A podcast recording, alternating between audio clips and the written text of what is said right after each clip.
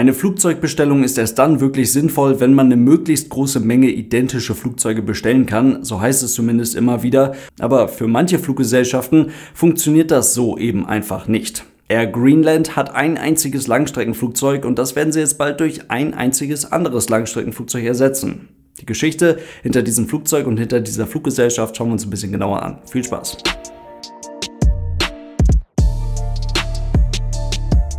Und damit hallo und ganz herzlich willkommen. Ich hoffe, es geht euch gut. Bilder vom komplett roten A330-200 der Air Greenland haben viele von euch wahrscheinlich schon mal irgendwo gesehen.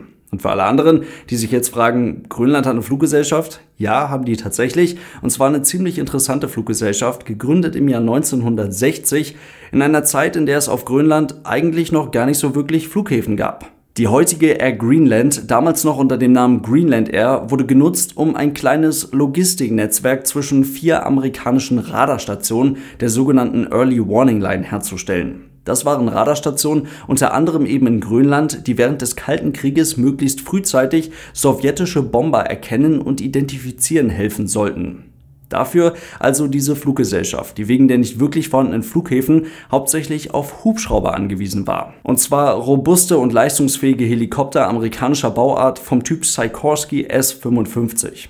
Aus dem Zweiten Weltkrieg gab es auf Grönland den Flughafen Kangerlussuaq im Westen, ehemals eine Base der US Air Force. Genau wie der Flughafen Narsarsuaq oder wie auch immer das richtig ausgesprochen wird im Süden des Landes die Thule Airbase im Norden, dazu dann noch der kleine Flughafen Kulusuk im Osten, welcher wiederum nur für die sich dort befindende Radarstation errichtet wurde. Bis auf eine Handvoll kleinere Militärstationen mit kleinen, unbefestigten Start- und Landebahnen war es das tatsächlich schon. Und die Dinger wurden daher auch nur hingezimmert, weil es dort in der Nähe irgendeine Radaranlage oder irgendeine Wetterstation oder irgendwas anderes Spannendes vom amerikanischen Militär gab. Das waren alles keine Stadtflughäfen aber es hat ausgereicht, um ein paar erste Flüge durchzuführen mit der DHC-3 Otter und sogar mit einer Maschine vom Typ DC-4.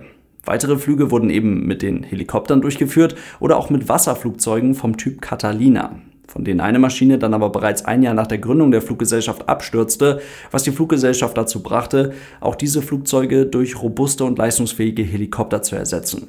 Diese kamen ab 1965 in Form der Sikorsky S-61. Die Dinger, die in ihrer militärischen Version als Sea King bekannt sind und über die Jahre mehr als 1300 Mal gebaut wurden, um unter anderem zum Beispiel den Präsidenten der Vereinigten Staaten durch die Gegend zu fliegen, die waren genau das Richtige für die harten Bedingungen in Grönland. Denn darüber muss man ja bei der ganzen Sache auch mal nachdenken. Die größte Insel der Welt ist nahezu komplett von einem Eispanzer bedeckt. Die Bevölkerung, das sind nicht mal 60.000 Leute, lebt ausschließlich an der Küste Grönlands, hauptsächlich im Westen. Das Inland ist zum Großteil lebensfeindlicher Raum, sehr kalt, extrem unwegsam, bedeckt von Eis oder Teil einer Kältewüste und in keinster Form attraktiv für den Betrieb einer Fluggesellschaft. In den Küstenregionen ist es tatsächlich aber oft recht schön. Die Temperaturen sind deutlich angenehmer. Regentage gibt es so viele wie in Hamburg. Im Winter scheint die Sonne fast gar nicht, im Sommer dafür umso mehr. Aber all das ändert nichts daran, dass die Anzahl potenzieller Passagiere auf Inlandsstrecken für Grönland recht überschaubar ist. Und genauso ist es auch die Anzahl potenzieller Touristen aus dem Ausland. Und trotzdem, die Zahl der Fluggäste, die auf Grönland abgefertigt wurden, überstieg die Anzahl der Einwohner in den letzten Jahren vor Corona immer und immer wieder. Massentourismus ist das natürlich trotzdem nicht. Es bleibt halt speziell und deswegen auch teuer. Und trotzdem gehört es zur Wirtschaft Grönlands dazu, soll auf Wunsch der Regierung in den nächsten Jahren zu einem immer größeren Standbein für Grönland werden und deswegen werden Schiffs- und Flugverkehr finanziell unterstützt. Geeignet ist Grönland für eine Fluggesellschaft nicht. Ohne würde das Leben auf der Insel allerdings nicht so funktionieren, wie es heute nun mal funktioniert. Geeignet ist Grönland aber auch nicht für Flughäfen, aber die ehemaligen Militärplätze der US Air Force spielten in der zivilen Luftfahrt lange eine extrem wichtige Rolle. Allein um das Nachtanken auf Langstrecken über den Atlantik zu ermöglichen, nicht nur für militärische, sondern natürlich auch eben für zivile Flugzeuge. Und sogar heute steht das Air Greenland Drehkreuz Kangerlussuaq jeden Tag in hunderten Flugplänen als geeigneter Ausweichflughafen für die Flugzeuge, die heute den Atlantik oder Grönland überqueren. Damit zurück in die Vergangenheit. Das Rückgrat der Greenland Air Flotte, die Sikorsky Hubschrauberflotte, wurde in den 70er Jahren verstärkt und durch den Aufbau weiterer Helipads in ganz Grönland wurde tatsächlich ein ernstzunehmender Inlandsflugverkehr mit diesen Sikorsky Hubschraubern hergestellt. Und das gab es so in keinem anderen Land der Welt. Greenland Air flog von nun an auch die DC-6. Das war das damals größte Flugzeug in der Flotte und besorgte sich für weitere Chartermissionen Bell 206 Helikopter. Und ganz wichtig, die Dash 7, nachdem endlich einige kleinere Flughäfen so auch in der Hauptstadt Nuuk aufgebaut wurden. Ein Flugzeug, das die rauen Bedingungen in Grönland gut wegstecken konnte und über die Fähigkeit verfügt, auf kurzen und teilweise unbefestigten Start- und Landebahnen zu operieren. Die Dash 7 begleitete die Fluggesellschaft ziemlich lange. Fünf Maschinen waren es dann insgesamt, die ermöglichten es, alle größeren Städte in Grönland mit dem Drehkreuz Kangerlussuaq zu verbinden. Es gab neue Flüge nach Reykjavik, nach Island und in Kooperation mit Iceland Air dann auch weiter nach Kopenhagen. Diese Verbindung zwischen Grönland und Kopenhagen hatte bis dahin nur SAS bedient. Und damit war Greenland Air spätestens jetzt im internationalen Fluggeschäft angekommen und holte sich eine Boeing 757-200. Ein ziemlich großer Schritt. Das war der erste Jet in der Flotte. Ein gebrauchter Flieger, ein Touri-Flieger, aber natürlich leistungsfähig genug, um die Strecke von Kangalusuaq nach Kopenhagen nonstop fliegen zu können.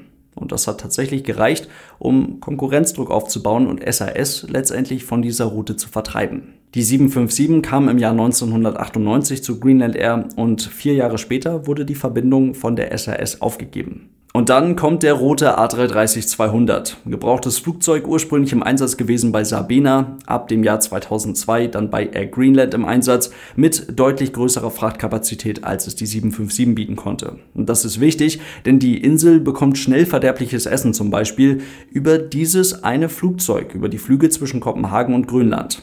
Mit den Jets wurde immer wieder ein bisschen rumprobiert. Es ging sogar mal direkt nach Baltimore in die USA. Letztendlich blieb aber die Kopenhagen-Kangalusuaq-Verbindung die einzig profitable Langstreckenverbindung. Langstreckenverbindung in Anführungszeichen. Aber die einzig profitable Langstreckenverbindung der Air Greenland. Die Boeing 757 wurde dann im Jahr 2010 ausgemustert. Die wurde abgegeben, fliegt heute immer noch bei DHL. Ähnlich war es dann auch bei den Dash 7. Die wurden Stück für Stück ausgemustert und durch Dash 8 ersetzt. Und ähnliches Spiel auch bei den Helikoptern. Auch die Sikorsky S-61, die Sea Kings in der zivilen Variante, wurden Stück für Stück ausgemustert und durch moderne Hubschrauber von Bell und Eurocopter ersetzt. Heute betreibt er Greenland 19 Hubschrauber und 9 Flugzeuge. Mehr Hubschrauber als Flugzeuge. Wusste ich bis hierhin nicht aber Hubschrauber und Flugzeuge, die teilweise eben auch für Search and Rescue Missionen oder Ambulanzflüge eingesetzt werden können. Das Rückgrat für die Passagierflüge bilden definitiv die 7-8 der Fluggesellschaft. Das Flaggschiff aber ist ganz klar der A330-200, der fleißig zwischen Dänemark und Grönland hin und her gondelt. Ausgestattet ist der mit 30 alten Business und 248 Economy Class Sitzen. Und das Flugzeug kommt mit jetzt knapp 25 Jahren im Einsatz eigentlich noch nicht ans Ende seiner Lebenszeit, vor allem weil die Maschine bei Air Greenland doch tatsächlich ziemlich viel rumsteht und nicht so viel eingesetzt wird, wie andere Flugzeuge bei anderen Fluggesellschaften eingesetzt werden. Also eigentlich könnte man wohl auf diese Maschine durchaus noch was draufspulen. Trotzdem wird sie jetzt bald durch einen brandneuen A330-800 Neo ersetzt. Den hat die Fluggesellschaft im Jahr 2019 bestellt und es war tatsächlich die bis dahin größte Investition in der Firmengeschichte. Und so steht das neue Flugzeug jetzt da in Toulouse, fertig lackiert und wohl noch in diesem Monat bereit zur Auslieferung. Der A330-800 ist das wohl unbeliebteste aktuelle Airbus-Flugzeug. Der Reichweitenvorteil, den der 200er A330 gegenüber des 300er A330 hatte, spielt bei den effizienteren Triebwerken heute keine wirklich wichtige Rolle mehr. Auch der 900er als Nachfolger des A330-300 kann ziemlich weit fliegen. Dazu dann noch die starke Konkurrenz in Form der 787, welche definitiv das deutlich modernere und auch effizientere Flugzeug ist und heute auch günstiger zu haben ist, als das selbst Boeing wahrscheinlich für möglich gehalten hätte. Das alles sorgt eben dafür, dass der A330-800 kaum interessant ist. Er wurde zweimal an Uganda Airlines verkauft, viermal an Kuwait Airways und Garuda Indonesia und jetzt eben einmal an Air Greenland. Und für die ist er eigentlich perfekt, denn der braucht keine langen Start- und Landebahnen, ist effizienter als der Vorgänger und als brandneues Flugzeug sicherlich bald der ganz große Stolz von Air Greenland. Viel ändern wird sich erst einmal aber nicht. Der Air Greenland Schriftzug ist jetzt etwas größer auf dem Rumpf des A330 Neo. Dazu bekommt der Flieger zwölf weitere Business Class Plätze, also 42 sind es dann in diesem Flugzeug und auch ein paar mehr Economy Class Plätze. Das heißt, die Bestuhlung wird auch insgesamt enger. 305 Sitzplätze sind es insgesamt in dem Flugzeug. Fliegen wird die Maschine aber erst einmal ganz normal die Strecke Kopenhagen-Kangalussuaq. Und wer weiß, vielleicht ergibt sich für Air Greenland, weil das Ding kann ja auch ziemlich weit fliegen, dann doch nochmal irgendeine andere profitable Verbindung. Eine andere profitable Verbindung für den wahrscheinlich sympathischsten A330-800 überhaupt. Der andere, der alte A330-200, steht jetzt übrigens zum Verkauf. In diesem Sinne soll es das heute gewesen sein. Vielen Dank fürs Zuhören. Ich hoffe, es waren ein paar spannende Infos für euch mit dabei. Wir haben schon lange nicht mehr in der Geschichte irgendeiner Fluggesellschaft rumgekramt. Und dann hoffe ich, dass wir uns ganz bald wieder hören. Falls ihr das Ganze in Videoform sehen wollt, denkt dran, es gibt es immer noch auf Aeronews Germany auf YouTube. Und für den Podcast, falls ihr das Ganze hier unterstützen wollt, gibt es auch eine Patreon-Seite. Vielen Dank für den großartigen Support. Lasst es euch gut gehen und tschüss.